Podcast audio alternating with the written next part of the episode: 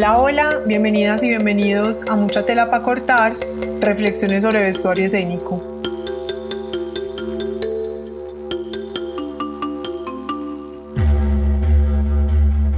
Hola, somos Diana y Verónica y abrimos este espacio para profundizar sobre diversos temas del vestuario escénico.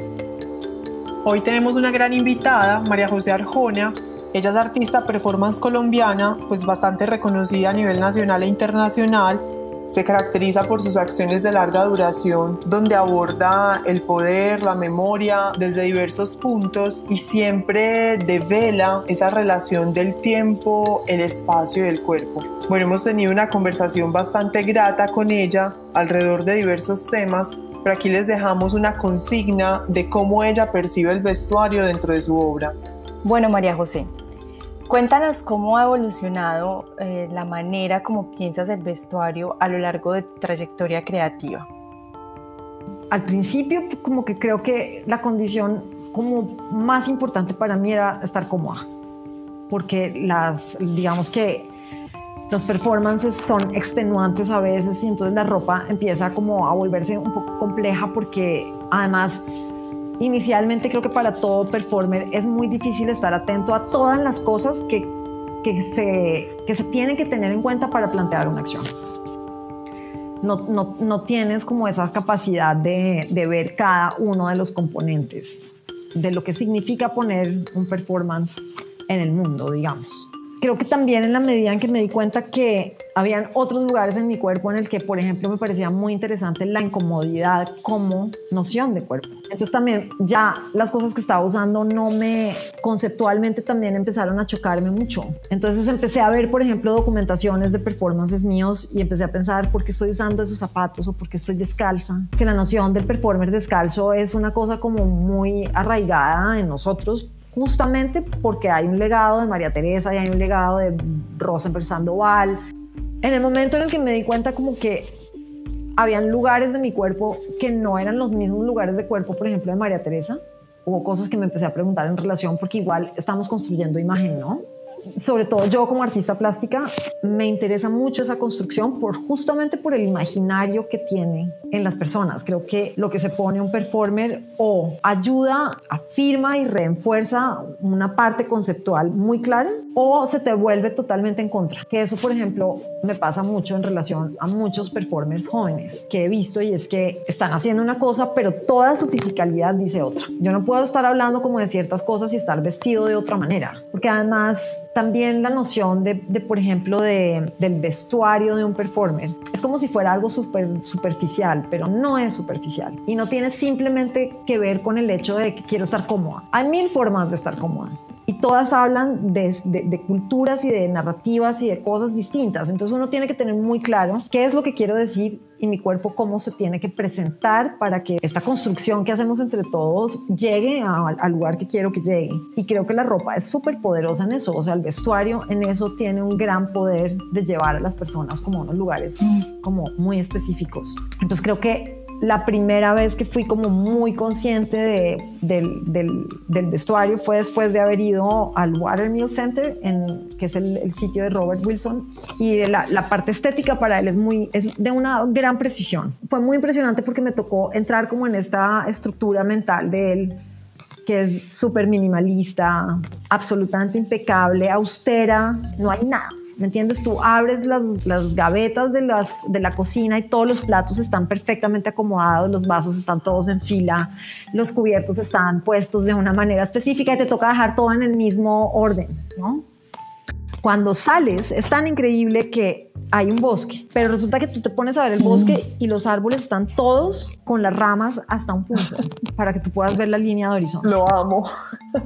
O sea, es como una cosa muy sutil, pero es muy impresionante que alguien se ponga en la labor de podarlos, o sea, como de quitarle las ramas a los árboles para que tú puedas ver de cierta manera la línea horizontal. Y a mí eso me pareció muy impresionante, o sea, ese, ese nivel de detalle, de conciencia del espacio, de, de yo yo articulo hasta el más mínimo detalle de lo que es mi espacio de trabajo. Y un performance es exactamente igual de meticuloso. Puede que tú veas muy poquitas cosas en el espacio de un performer, pero cuando realmente se ha pensado, no hay nada que no esté absolutamente entendido, pensado, evaluado, probado, eh, mejor dicho, como que ha pasado por miles de filtros para entender por qué eso va a estar ahí o no. Y el vestuario es una de esas cosas. Cuando yo me devolví del Watermill, tuve como la primera revisión de obra con Marina. Y fue como la primera vez que yo la vi en físico, como en vivo y en directo, como ya cerca. Y empezamos a ver toda la documentación del trabajo, que hablamos de una serie de cosas, pero me dijo, ¿por qué tienes esas botas? Y le dije, porque he estado trabajando afuera y son botas como del ejército. Y me dijo, ¿qué tiene que ver eso con lo que tú estás hablando? Y le dije, no sé, son unas botas que le permiten a uno estar en el mundo. Entonces me dijo, ¿pero en qué mundo estás tú? Y de pronto como que, de eso como que empecé a echar de para atrás y claro, yo había comprado las botas porque sabía que iba a estar en invierno, porque sabía que además me iba a dar frío, porque, eh, porque si se me caían cosas encima no me iba a pasar nada, porque no se me entraban las garrapatas, porque, o sea, no sé, había pensado en mil cosas pero nunca pensé por qué escogí esas botas y por qué no otras. Y me dijo, esas botas son muy pesadas para el planteamiento del proyecto en general. Y me dijo, y todo está perfecto, pero eso no. Tienes que pensar en esas cosas porque son los detalles, son como cosas que uno amarra hasta lo último y que de pronto se da cuenta y se tiró toda la foto o se tiró todo el performance simplemente porque escogió un color que no es el adecuado. Los colores, eh, yo soy bastante monocromática y tiendo como a, ser muy prudente con, con, los colores porque los colores tienen una carga simbólica arquetípica, política, compleja, como los diseños de las cosas. Si yo me pongo una camiseta, hay mil formas de camisetas y todas las camisetas dicen algo de una época, de una sociedad, de un momento.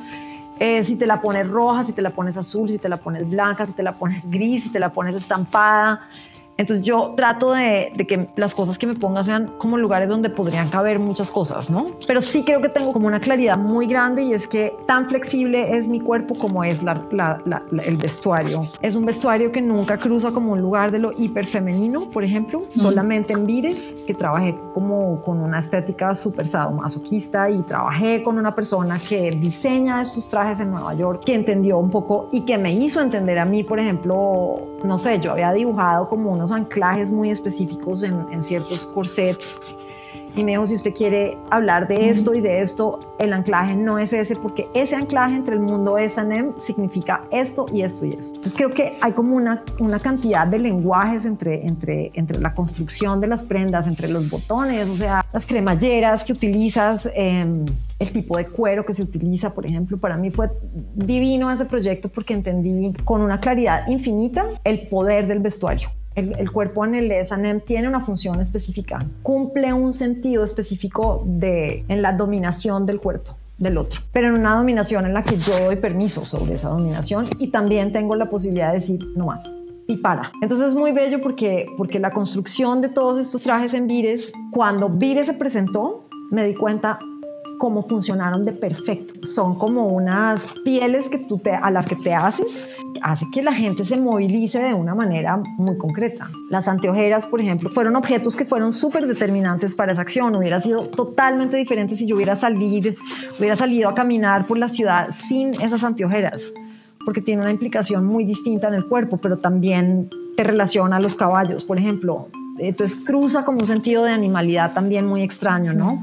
Del animal dominado, de un animal poderoso pero en control. Entonces siento como que el vestuario me ayuda a mí a cruzar como unos lugares un poco insospechados y que desafortunadamente también en Colombia los perciben como algo muy superficial y resulta que no. Por ejemplo, en avistamiento eh, está el casco, este casco de cetrería que utilizan en los halcones o en aves rapaces. Pero para mí ese casco es muy impresionante porque me permite estar en un estado de cuerpo en el que ni soy un pájaro ni soy humano y permite como esta condición de tapar los ojos en los que la mirada está hacia adentro.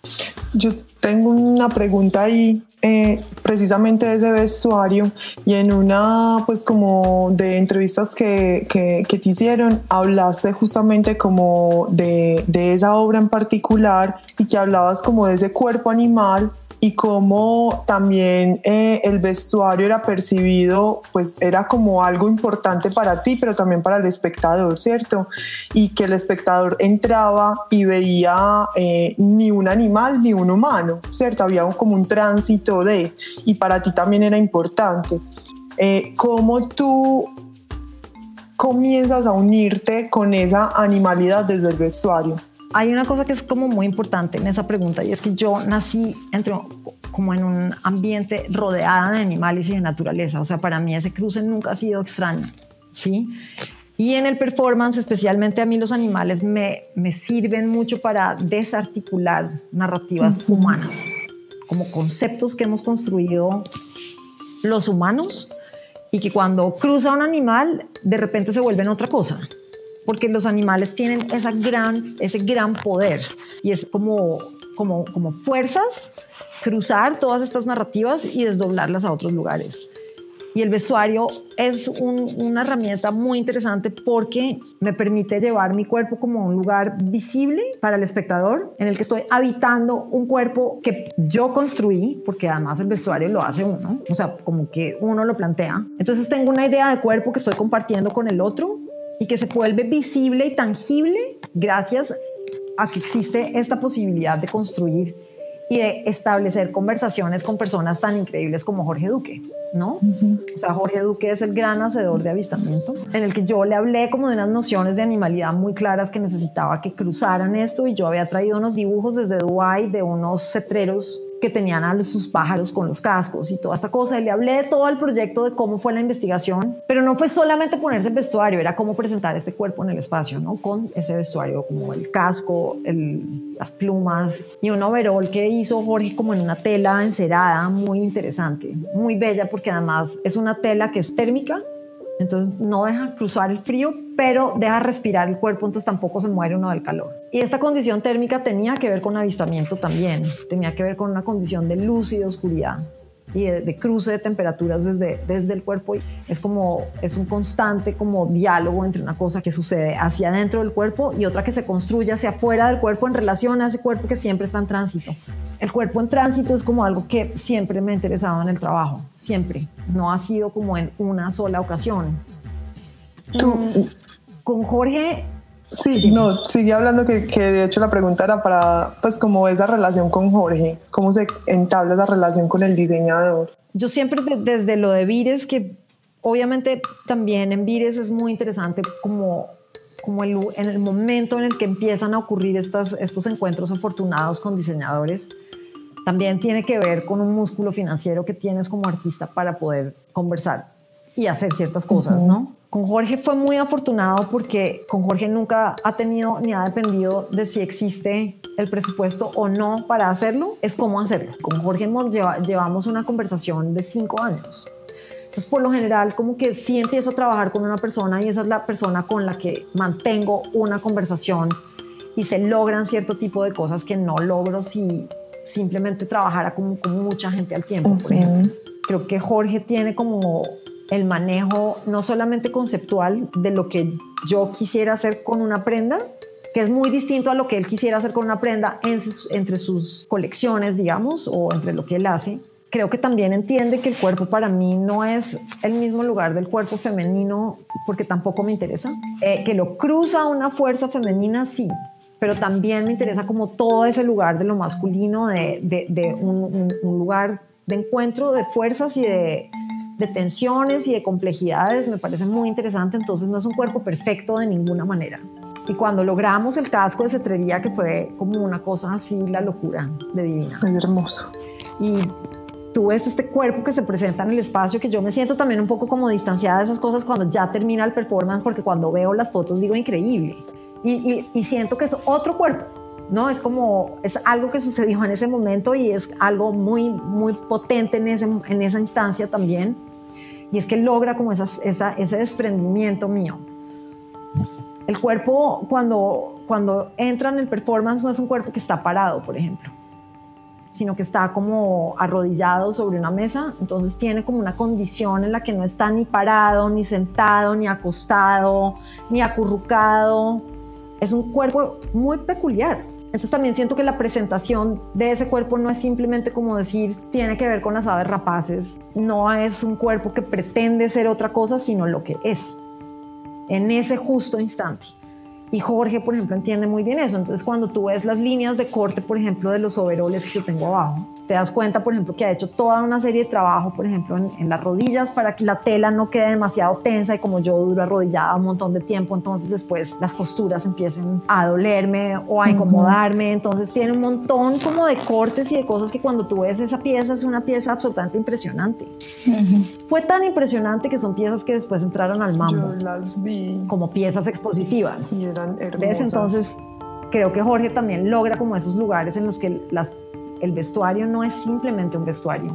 Pero entonces sí como que creo que Jorge tiene como esa gran virtud, además esa gran como habilidad con, con los materiales, es un tipo que es un gran investigador también. Y Jorge es un tipo muy curioso, que yo creo que eso lo compartimos los dos, somos personas infinitamente curiosas con el mundo. Entonces también es un diálogo en el que no solamente hablamos, por ejemplo, del performance, sino él me da un montón de otras bibliografías, hablamos de una cantidad de cosas que filtran también después esas prendas. O sea, nunca una prenda de un performer es algo superficial.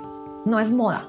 Es una construcción de otro cuerpo que va por encima de tu cuerpo o a través de tu cuerpo o que cruza tu cuerpo. Entonces, para mí, esa conversación sí es supremamente importante. Yo he encontrado en los diseñadores como unos aliados de, viaje y de, obras, ¿no? En Pero Soy el Tigre trabajamos con una diseñadora joven que era muy amiga de, de Omaira Alvarado, que fue la que hizo como la, esta chaqueta gris, que fue muy interesante porque yo no estaba acá, entonces fue una construcción que hicimos como a distancia, una conversación que yo tenía con Omaira y después Omaira iba y le traducía a la niña que cosió. La chaqueta cuando me la puse fue como muy peculiar porque los primeros días en esta obra se llama Pero soy el tigre, me costaba mucho trabajo también sentir como la noción de tigre que venía de Borges. Entonces fíjate cómo hay prendas que, que, que, se logran muy bien y hay otras prendas en que uno, en, como este vestuario en el que uno entra y le cuesta un poco de trabajo entender cómo es que funciona esto ahí. Y, siento que de alguna manera en algunos comentarios que vi después también hubo mucha gente que me decía, esa chaqueta es bellísima, pero ¿cómo funcionaba? Se vuelven también como unos, unos espacios de conversación muy interesantes y ahí es donde uno se da cuenta de lo poderoso que es una pieza de vestuario en los mm, María José, y a mí me gustaría que habláramos un poquito de hábito. Ay, qué belleza.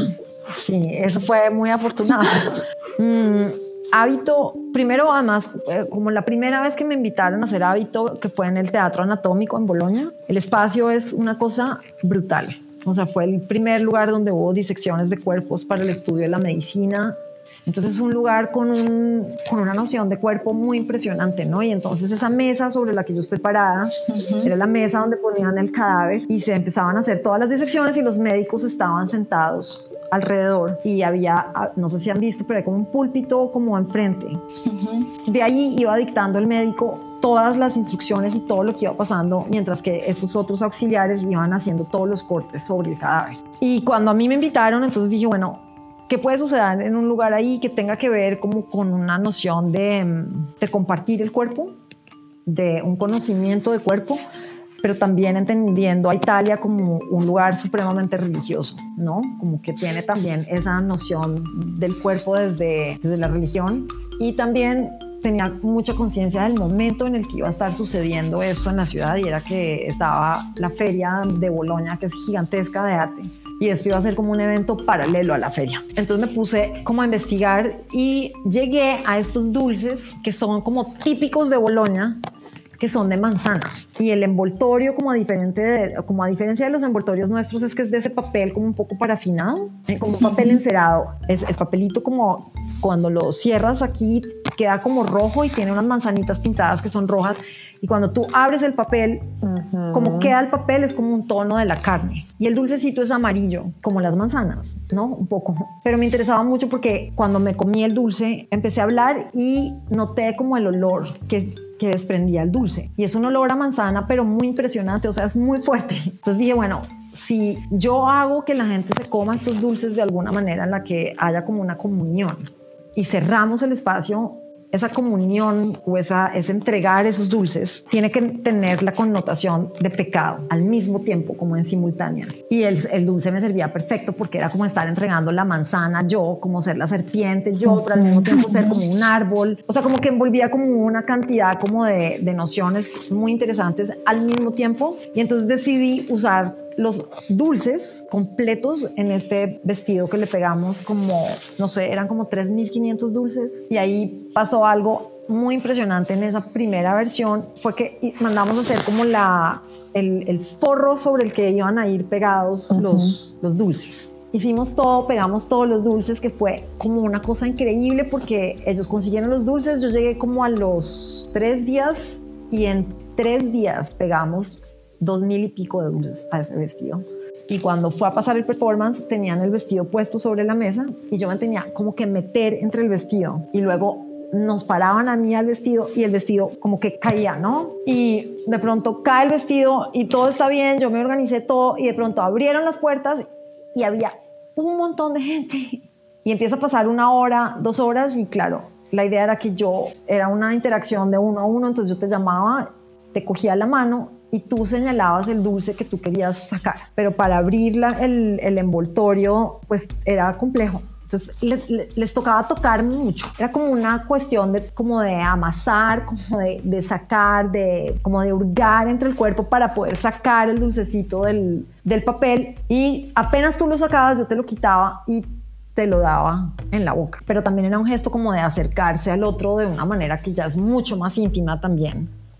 Después de que han hurgado tu cuerpo y te han sacado esto, y de pronto empieza a pasar esto, empieza a circular este olor a manzana muy impresionante, pero en la medida en que tú ibas, el envoltorio quedaba pegado al vestido. Entonces, en la medida en que iban sacando los, los, todos los dulces, iba quedando, era como si fuera carne. Es un vestido que se convierte como en un gran pedazo de carne a lo último, por los tonos rojos y blancos del envoltorio. En la mitad del performance dije, esto es súper pesado, pesaba un montón de kilos. Y las tiritas sobre las que estaban puestas o sea, sobre la que se soportaba toda la estructura del vestido, eran súper delgaditas. Y hubo un punto en que yo empecé a tener un dolor de cabeza y era porque tenía trancada toda la circulación.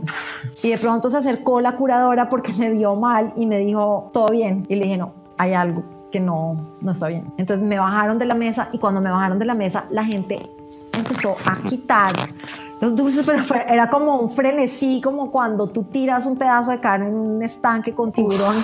entonces la gente quitaba los dulces y quitaba los dulces y yo como que, como que yo decía que los quiten rápido. pero al mismo tiempo sentía como esta, esta, esta situación como muy violenta, ¿no? Como habíamos tenido tanto cuidado de tener el como este cuerpo en esta mesa, entregando uno a uno como en esta ejecución muy íntima de entrega del cuerpo al otro a través de un gesto como muy específico de la entrega de la manzana, o sea, y de pronto pasa esto y claro, yo empecé a yo empecé a sentir el peso del cuerpo porque además no me podían quitar el vestido porque todavía había muchos dulces abajo, entonces el peso estaba todo abajo y de pronto hubo un punto que yo dije, si no terminan rápido, yo me voy a desmayar porque ya no sentía la cabeza, pero de pronto fue como una cosa muy milagrosa, te lo digo, porque de pronto como que yo sentí que ya y cerraron las puertas y se habían acabado los dulces. O sea, habían quedado algunos pegaditos como de algunos lados y esto. Pero cuando cerraron las puertas, llegó más gente. Y yo les dije, yo ya no puedo más. Porque además llevábamos cinco horas. Entonces pusimos el vestido sobre la mesa y volvimos a abrir el cuarto. Y fue como si igual yo estuviera. Y la gente terminó de quitar todos los dulces del, del, del vestido. Pero lo que queda del vestido es realmente muy bello porque no es solamente como la, la noción del dulce, es la noción del saqueo. Y como el papel es parafinado, entonces también guarda mucho como el último gesto. Entonces cada uno de los papeles también como que forma una arquitectura del consumo, como una noción de cómo, cómo se extraen las cosas de un cuerpo. Es, es como un mapa, cada uno de los papelitos. Y ese, ese vestido después, con la documentación, quedó como en una colección muy bella. Pero es de esas piezas en las que uno dice, bueno, no es simplemente el vestuario, no es algo así de simple. Es como, es la construcción de, de, todo un concepto que va sobre el cuerpo, que tiene que ver directamente con el cuerpo, no es algo aparte de el cuerpo. aparte que te permite como esa interacción activa con el espectador. O sea, en verdad, la acción se activa a partir de, del vestuario que está, pues como que tú portas. Da pie a la acción. Sí. Y es que yo creo que lo que tú te pones siempre da pie a la acción. Esa es como la gran disculpa de, las, de los hombres que violentan a las mujeres. ¿Para que se pone minifalda? Es como la, la, ropa siempre activa una, una actitud en el otro, sí o sí. Hasta las prendas más cotidianas, los jeans, por ejemplo, o una camiseta blanca. Eso dice un montón de cosas.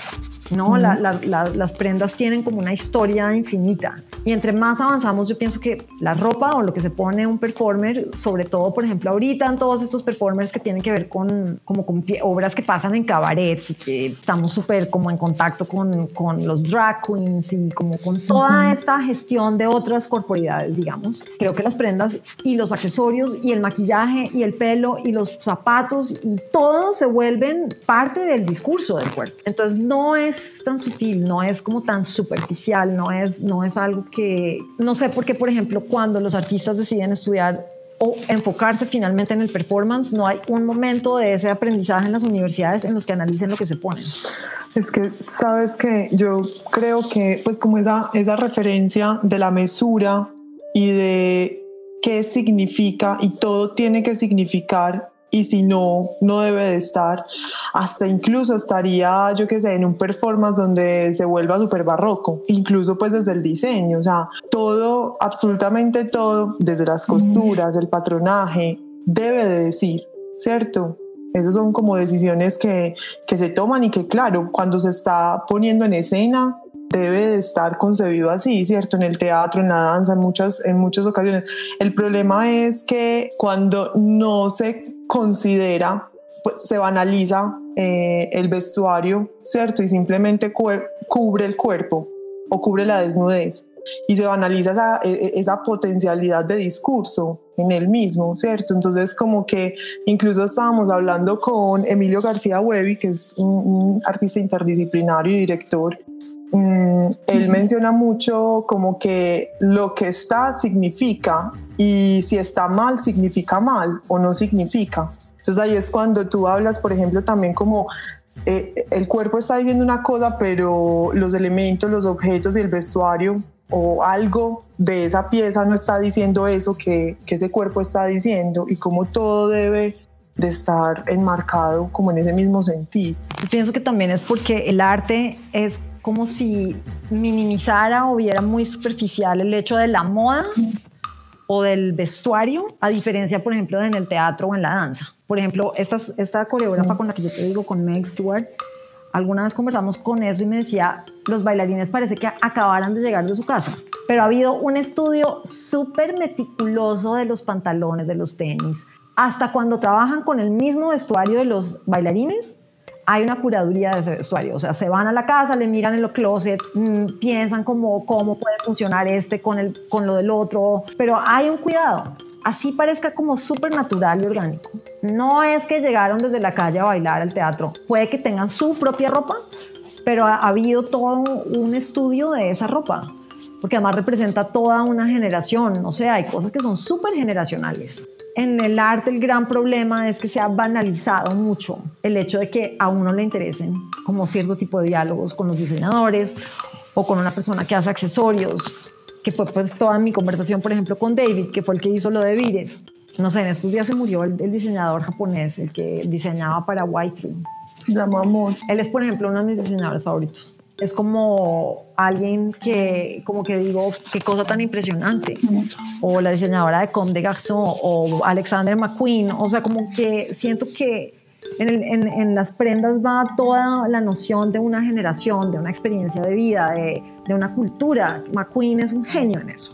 Sí, no, no, no es tan superficial ni es tan innecesario como se pensara en una, en una, sobre todo cuando uno es performer o cuando tiene su cuerpo como expuesto a otros cuerpos es algo en lo que se debe pensar, pero que no lo piensan. Yo estuve en este festival de María Teresa en Capié que se hace en Manizales en algún momento y vi varios performances de artistas jóvenes y el problema de vestuario es gigante. Está uno totalmente desconcentrado porque se les bajaron los pantalones, porque empieza a haber un conflicto con lo que tienen puesto y lo que están haciendo, porque no hay un entendimiento claro de por qué si yo voy a hacer una serie de acciones, no me puedo poner los pantalones que están hechos para hacer yoga. Si yo voy desde la parte conceptual y más profunda del performance hasta lo que compone toda la configuración para que eso pueda existir en el mundo. Lo que está sobre tu cuerpo, esa otra piel que construyes es súper importante y es política y, es, y habla de la economía y habla de la biología y habla de la diversidad y habla de la violencia y, o sea, todo lo que tú quieras decir es parte del discurso de lo que te pone. Que de hecho, supongamos que hablabas ahorita como una camiseta blanca. Al ser una camiseta también es un discurso, hasta incluso si se escarba un poco más quién construyó esa camiseta, que ahora está muy, eh, está revolucionando mucho el mundo de la moda del fast fashion, ¿cierto? Y como también haciendo un alto en el camino. Entonces, si tú en un performance portas una camiseta blanca, pero de Sara, es otra cosa muy diferente a si la construye un diseñador, ¿cierto? Como que el, el discurso ahí también. Porque hay una conciencia ambiental. Por eso te digo, o sea, no es algo que deje de cruzar ningún ámbito de tu vida o de la vida pública de alguien. Yo hice una colaboración con la Bienal de Danza y fue muy peculiar porque yo utilicé una tonelada de ropa usada. Las frecuencias que me hacen. Ya te iba a preguntar por eso. y me pareció muy impresionante esas prendas porque cuando las escogí, la escogencia fue, hay una paleta, pero me parecían interesantes las prendas que yo como que de alguna manera cogía y podían podía entender el cuerpo de quien las había usado. Como que había una corporeidad impresa en esas prendas y eran el archivo de otros cuerpos que ya no estaban ahí. Obviamente además sí sé porque cuando entré a las, a las casas estas como de segunda, hay un olor muy claro, ¿no? Por más de que las laven, hay algo que se queda. Y es muy impresionante eso porque es una noción ya no solamente de como de todo un proceso como de consumo, pero también como una absoluta impotencia a la desaparición del cuerpo. Así la laves, así le hagas, así lo que sea, eso vuelve y transpira. Y cuando llegamos a Cali y sacamos la tonelada de ropa en esta bodega y empieza a salir el sol, mira, el olor era algo muy impresionante y eso es, eso es el vestuario también. Eso se desprende de la, de, la tela, ¿no? De, de, toda esta cantidad de cuerpo entre estas, estos jeans y estas chaquetas y estas camisas. Pero después entonces, en la medida en que va pasando como la acción, también aparece esta sombra que soy yo.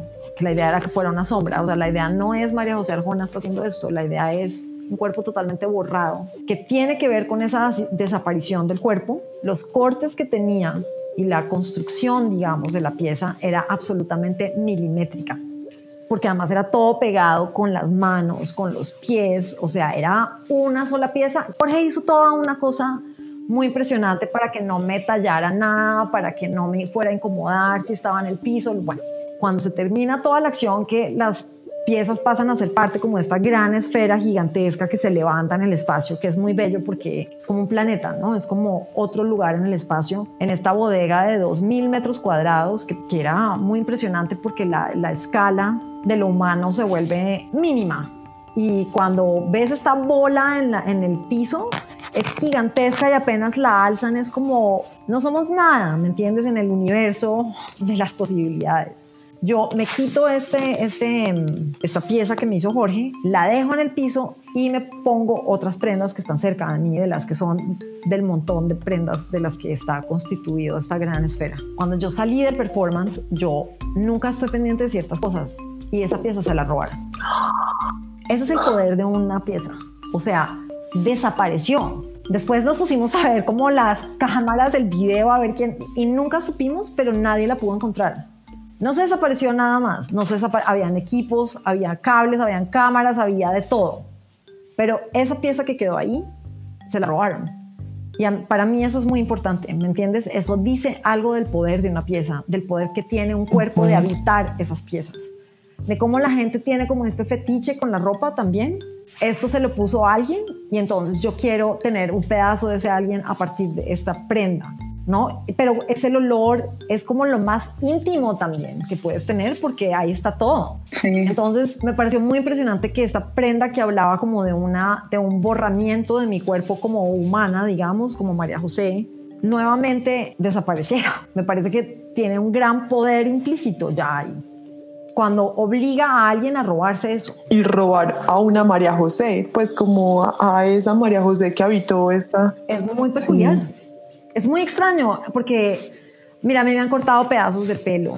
Eh, o sea, todas las cosas que puedas pensar, pero que se hubieran robado un vestido que yo he usado durante ocho horas en un calor infernal. Entonces cuando yo me quité esa prenda estaba Emparamado. Empapada, o sea, era como, no. Y cuando yo volví por ella, porque eso sí, por ejemplo, sí recojo como esas cosas, las tengo como muy claras. Hay cosas que no quiero dejar botadas porque significan algo entre el trabajo. porque no se llevó otra prenda sobre las que, que quedaron en el piso, por ejemplo? Y ahí es donde tú te das cuenta del poder que tienen estas, estas, estas cosas que uno construye. Total. y preguntamos, y yo pregunté y le pregunté a todo el mundo, alguien vio cuando se llevaron, y todo el mundo dijo, no, y nunca apareció. Entonces creo que como que reenforzaba muchísimo también como toda esta, esta, esta invisibilidad de ciertos cuerpos, esta necesidad también de tener una corporeidad que significa algo en el mundo, como también de, de acercarse a mí de alguna manera, muy espectral y muy peculiar. Porque todavía me lo pregunto, o sea, es como algo que digo, pero ¿dónde quedó mi vestido? ¿Me entiendes? porque se llevaron eso y no se llevaron otras cosas, no sé. Pero son construcciones, por ejemplo, y no sé, como las, las, imágenes que salen de ese mm, de las frecuencias que me hacen cuando tengo todas esas prendas encima que configuran este nuevo cuerpo que es casi monstruoso y de un tamaño, pero pues alucinante. O sea, me veo como de dos metros. La cantidad de prendas encima y prendas y prendas, entonces también como que esta gran belleza de la prenda no puesta, sino simplemente una sobre la otra y sobre la otra, como van configurando esta, este cuerpo extraño que también después vuelve y se despoja para configurar como toda otra como esfera energética que después se alza sobre el espacio. Entonces no es una ropa que se desecha, es una, es una ropa que se vuelve otra cosa y que además como que de alguna manera rinde homenaje como a toda esa desaparición, ¿no? Y fue interesante porque durante el performance la gente sentía mucho que habían otras personas ahí. Entonces, creo que hay unas cosas en las que sí soy muy acertada. Creo que tengo como esa gran, esa gran cualidad como de saber escoger qué va, qué no va.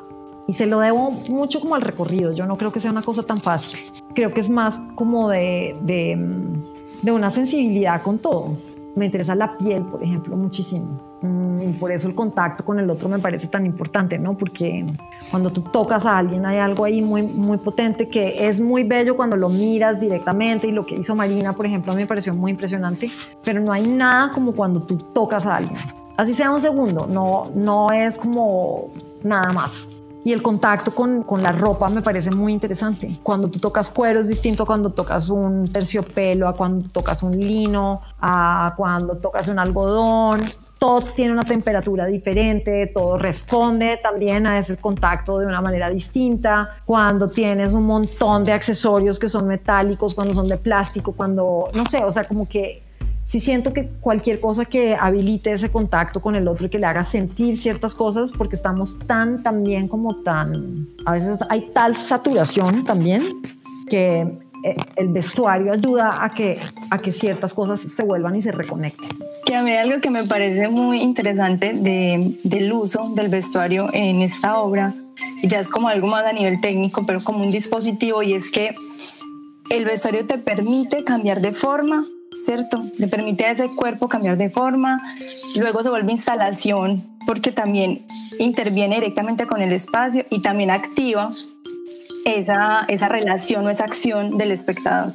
Entonces por eso me llamó tanto la atención cuando vi las, la, la, ropa como dispuesta en el piso y luego cuando veo que transforma el cuerpo y luego se vuelve en esta esfera gigante y es como una instalación gigante entonces como que dije, wow, cómo el vestuario puede ser un dispositivo que en serio intervenga en la articulación de toda, de toda una acción. Sí, por eso te decía que me, me parece que va mucho más allá simplemente de la ropa, de cómo lo percibe mucha gente y es como de ropa. No, no es ropa. Además parte de, un, de una horizontalidad, o sea, es un plano desde el que surge un cuerpo que es un poco borrado porque también tiene otra cobertura eh, que se la quita después y vuelve a articularse en el mundo, pero como de una manera muy distinta. Entonces creo que la ropa lo que permite es, una, es como unas transiciones que si no existiera esa ropa hubiera sido supremamente complejo abarcar ese espacio número uno con una sola, un solo performer, pero que le permite a mi cuerpo expandirse también como a unos lugares a los que de otra manera hubiera sido imposible hacerlo.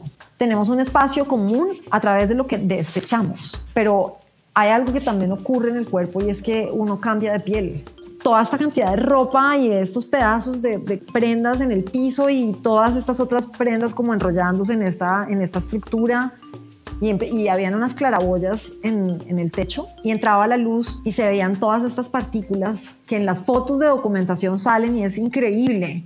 Porque claro, entre las prendas también hay piel. Entonces cuando yo las levantaba y todo esto salía como una, una capa como de pedazos del otro.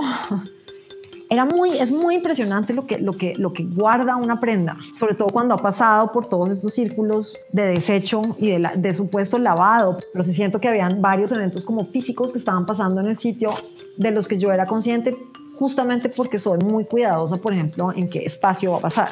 Entonces, yo sabía que en algún punto el sol iba a entrar, que no es lo mismo que aquí en Bogotá, por ejemplo. Tú nunca sabes si en Bogotá va a haber sol. Entonces lo que tienes es que, que, entender como unas condiciones muy distintas. En Cali yo sabía que iba a haber un momento de sol en el que el sol iba a entrar por las claraboyas y se iba a ver la ropa y todas estas prendas de otra manera muy distintas. Entonces hay todo un efecto sobre las prendas también, por ejemplo, en relación al clima, a la lluvia. Hay una serie de fenómenos que, que entran en intrarrelación con, con el vestuario que son súper interesantes de tener en cuenta. Pero sí creo que es como una conversación que tienen en deuda los artistas que trabajan con performance acá. Sí siento que es a veces muy aleatorio la manera como finalmente deciden presentar el cuerpo en sus acciones. Es como si hubieran totalmente descuidado ese, ese, ese aspecto. Y además es muy loco porque pues como en eh, pues, la institucionalidad, pues como desde la academia hay mucho, hay mucho énfasis a ese poder de la imagen. Entonces, ¿en qué momento se desliga? Que, pues porque a la final también hay como unas capturas, unas imágenes, hay una composición todo el tiempo eh, de ese espacio, ese espectador que está viendo como, como esa, esa, esa construcción que tú haces pues como del lenguaje. Yo tengo una pregunta particular y es, eh, pues como a lo largo como de varios performances y me imagino que también eso tiene que ver como con una temporalidad desde que comenzaste hasta el punto que estás pues como ahora. Hay como unos tránsitos pues incluso desde el color, el blanco, el rojo, ¿cierto? De, de hábito eh, y el negro. Eh, y el negro creo que es un color bastante predominante, eh, pues como en el vestuario, en tus performances. porque el negro? Porque yo tengo una relación como muy, muy específica con, con lo que significa la oscuridad. Para mí como el, el, lugar de la oscuridad es el lugar desde, desde donde todo viene. No es como el lugar como oscuro de la muerte ni nada de estas cosas. Creo que es todo el lugar potencial de donde todo el pensamiento emerge. O sea, si tú te pusieras a analizar, por ejemplo, lo que es tu cráneo, es un casco, es un, es un lugar absolutamente sellado, negro, oscuro. Y de ahí viene todo tu pensamiento y de ahí es donde se articula todo lo que viene a través de los sentidos.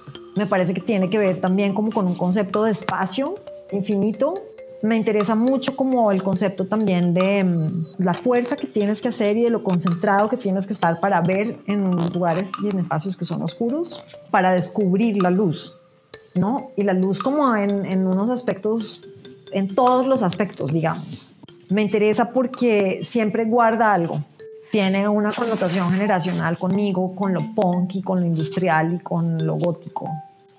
Pues porque además como que de ahí surjo yo como en mi juventud, digamos, ¿sí?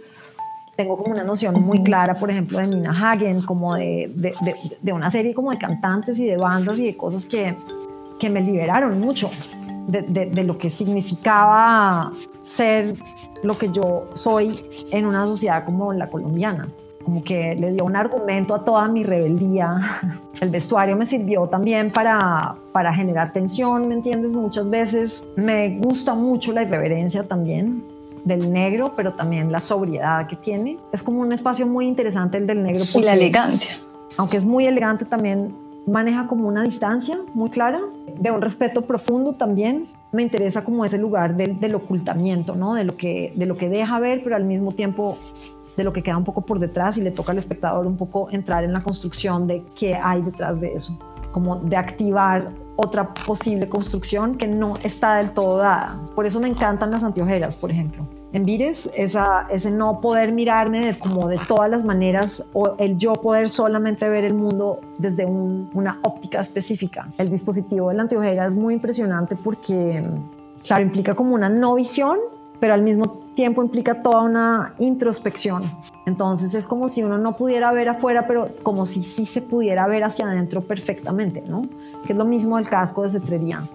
El casco es color cuero natural, como crudo, pero de lo que se trata el casco no es que yo no estoy viendo, es que estoy viendo otro lugar. Entonces la, la, privación muchas veces como de ciertos sentidos en mi trabajo, con vires de la movilidad, por ejemplo, estoy hablando de una movilidad desde otro lugar y es desde el lugar político, de la convicción de estarme dejando hacer ciertas cosas por parte del espectador. Y es muy interesante cómo la lectura, cuando las personas no investigan bien, las personas que escribieron sobre vires, notan todo este lenguaje sadomasoquista porque es lo más evidente, pero se quedan como en esta parte súper superficial de lo que significa la restricción del movimiento en un cuerpo. Y eso tiene unas connotaciones filosóficas enormes. O sea, no, no es tan simple llegar a ese vestuario, no es tan simple poner tu cuerpo a disposición de otro y llegar con esa convicción de que se lo voy a entregar a personas que además no tengo ni idea quiénes son, que son los espectadores. Es como una confianza infinita en el mundo, ¿me entiendes? O sea, es un voto de confianza al afuera,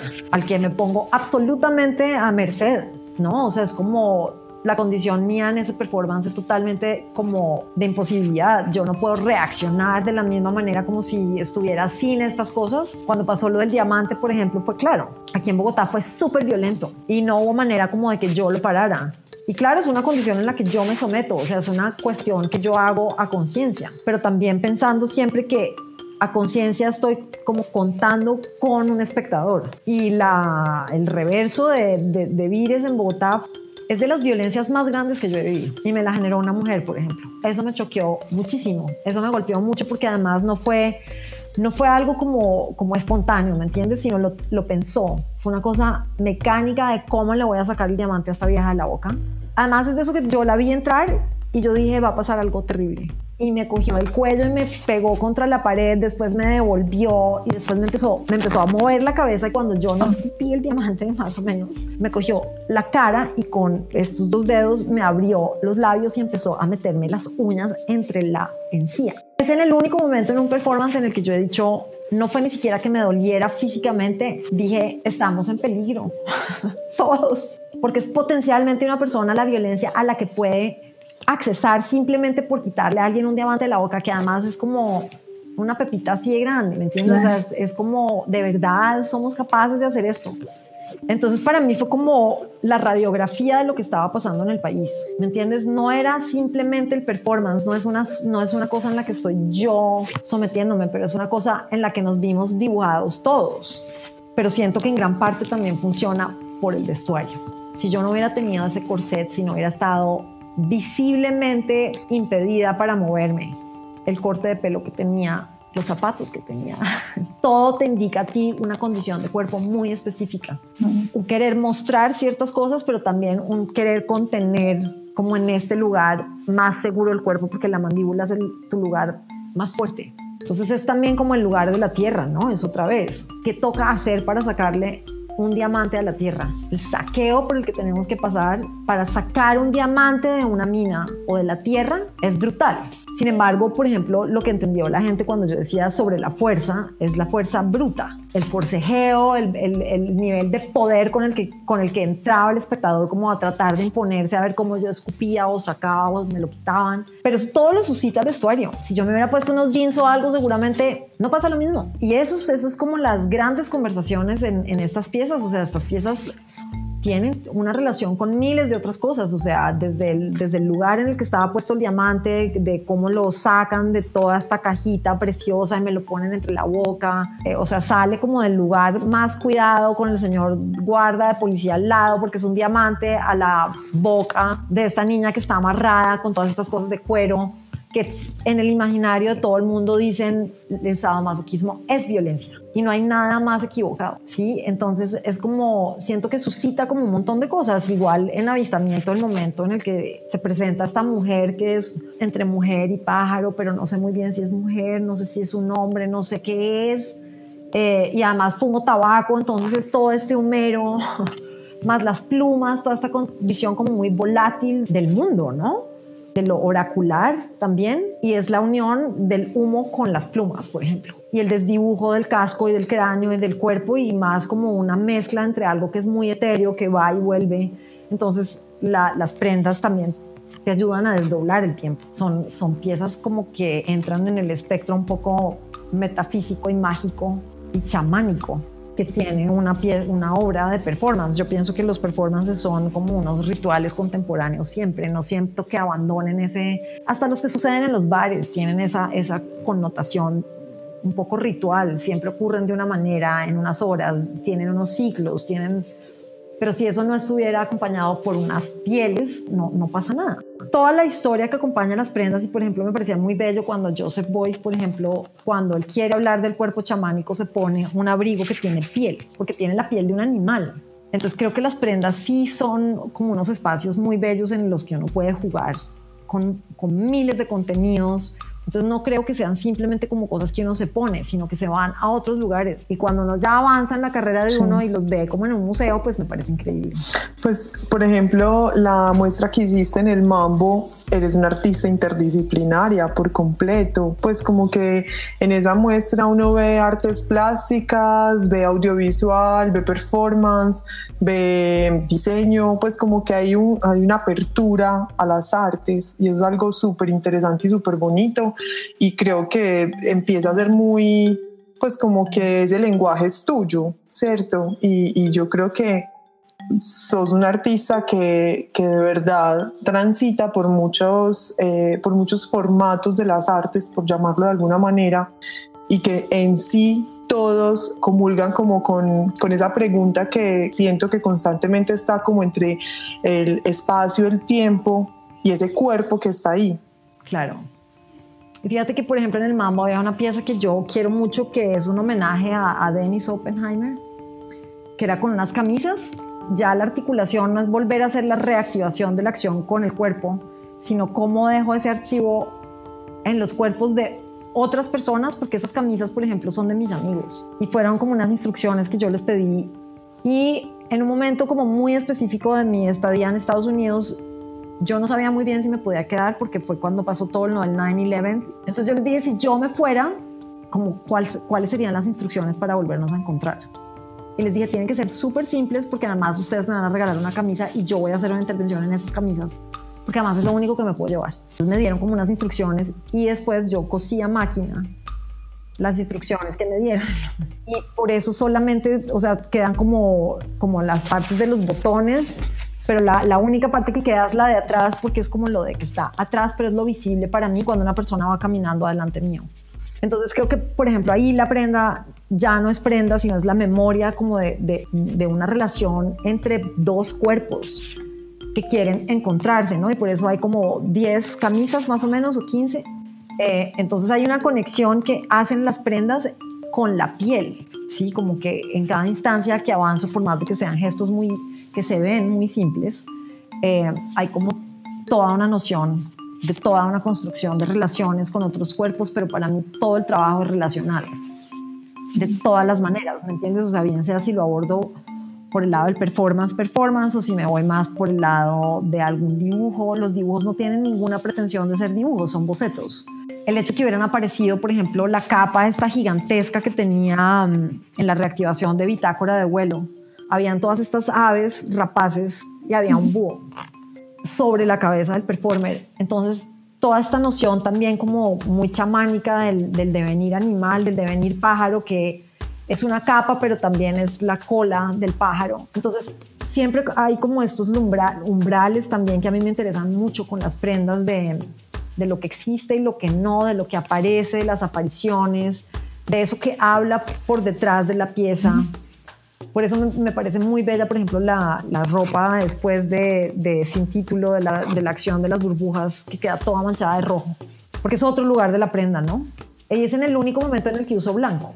Y es como el registro, como el registro de la acción, como la memoria de esa acción. Pero tú sabes que es aún más importante de eso y es el registro de la acción. Pero como en ese ciclo de performances a mí me interesaba hablar mucho sobre la violencia, claro. Pero me interesaba mucho que vieras que el agente que gesta la violencia se ve salpicado por su propia violencia, como un sicario. Un sicario va y se baja un montón de gente, pero seguramente va a morir de la misma manera.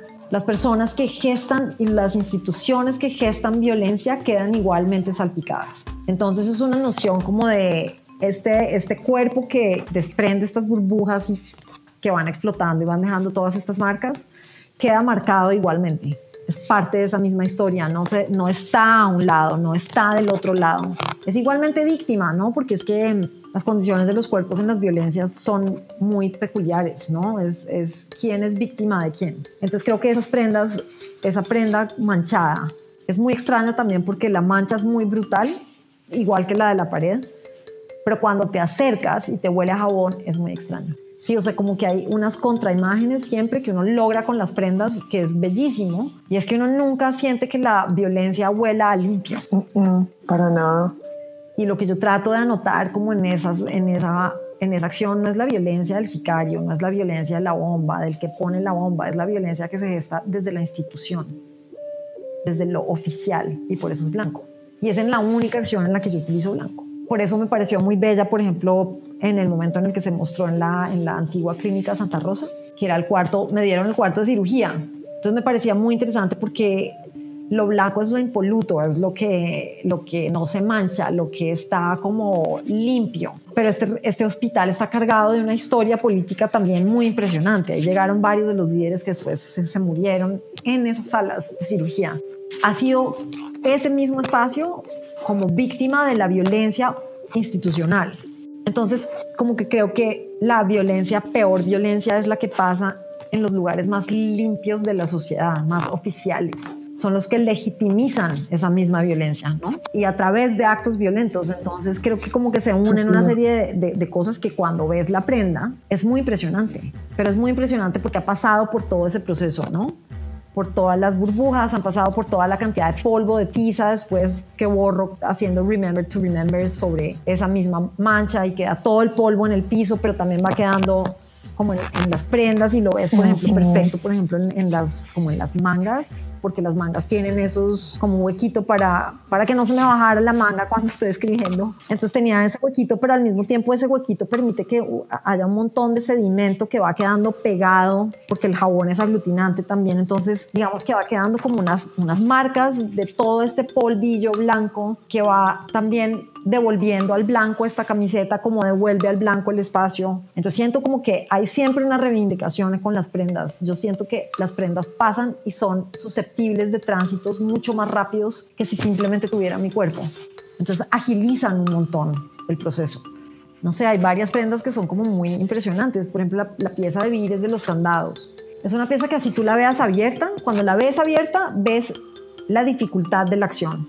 Cada uno de esos candados o sea, tiene como el ganchito en el que va el candado, pero por debajo de ese ganchito hay una punta de acero que va en el cuerpo. El performance realmente ocurre es cuando la primera persona abre el candado y se da cuenta lo que está pasando en todos los candados, porque es como un porque es el cuidado del cuerpo del otro, ¿no? Es como, la tenemos que sacar ya, le debe estar doliendo todo, pero tienen los candados, entonces, ¿cómo, cómo manipulamos un cuerpo que está en esta presión, ¿no? Porque además ese performance, por ejemplo, tiene cuatro horas de duración máxima. En una de sus itinerancias duraron más en sacarme y uno empieza a convulsionar. Entonces suena. Obviamente el curador tiene las llaves con todas las, pues marcado con todo para poderme sacar rápido y a los cinco minutos está todo bien porque la circulación vuelve a su normalidad. Pero cuando lo ves abierto y cuando ves el, las, como estas cantidades de tiras y entiendes lo que le pasa al cuerpo, es, un, es una máquina de tortura, pero al mismo tiempo de liberación, ¿no? Es como cuando está abierto ya es otra cosa. Entonces creo que las prendas tienen como miles de posibilidades de, de abordaje y de desdoblarlas que no son simplemente ponérmelas. Entonces me, me, parece que también habla mucho de la espacialidad. No, no, no, la prenda no es algo que te pones, es algo que genera un espacio extra para jugar. O sea, increíble esta conversación, de verdad que sí. Sí, bueno, muchísimas gracias. muchísimas gracias, de verdad, y gracias por este espacio. No, un placer, un placer hablar con ustedes, de verdad, me parece muy lindo. Muchas gracias por invitarme. Bueno, y recuerden que Mucho Tela para Cortar es un proyecto ganador de la convocatoria de estímulos para el arte y la cultura 2020 de la Secretaría de Cultura Ciudadana de la Alcaldía de Medellín. y nos despedimos agradeciendo a Sergio Giraldo, quien nos deleita con su paisaje sonoro, a Sara Quijano por darle color, texturas y trazos a nuestras palabras, Juliana Serna, quien nos acompaña desde la comunicación del proyecto, Vero Rendón y Ana Chandía desde la creación de contenidos. No olviden seguirnos en nuestras redes sociales, suscríbanse a nuestro canal en YouTube para que no se pierdan de nuestro contenido cada semana y recuerden que este espacio es para cuestionar, analizar y documentar nuestro oficio en una apuesta por la democratización de la información, romper fronteras geográficas y escuchar diversas miradas a tan solo un clic. Hasta pronto. Chao.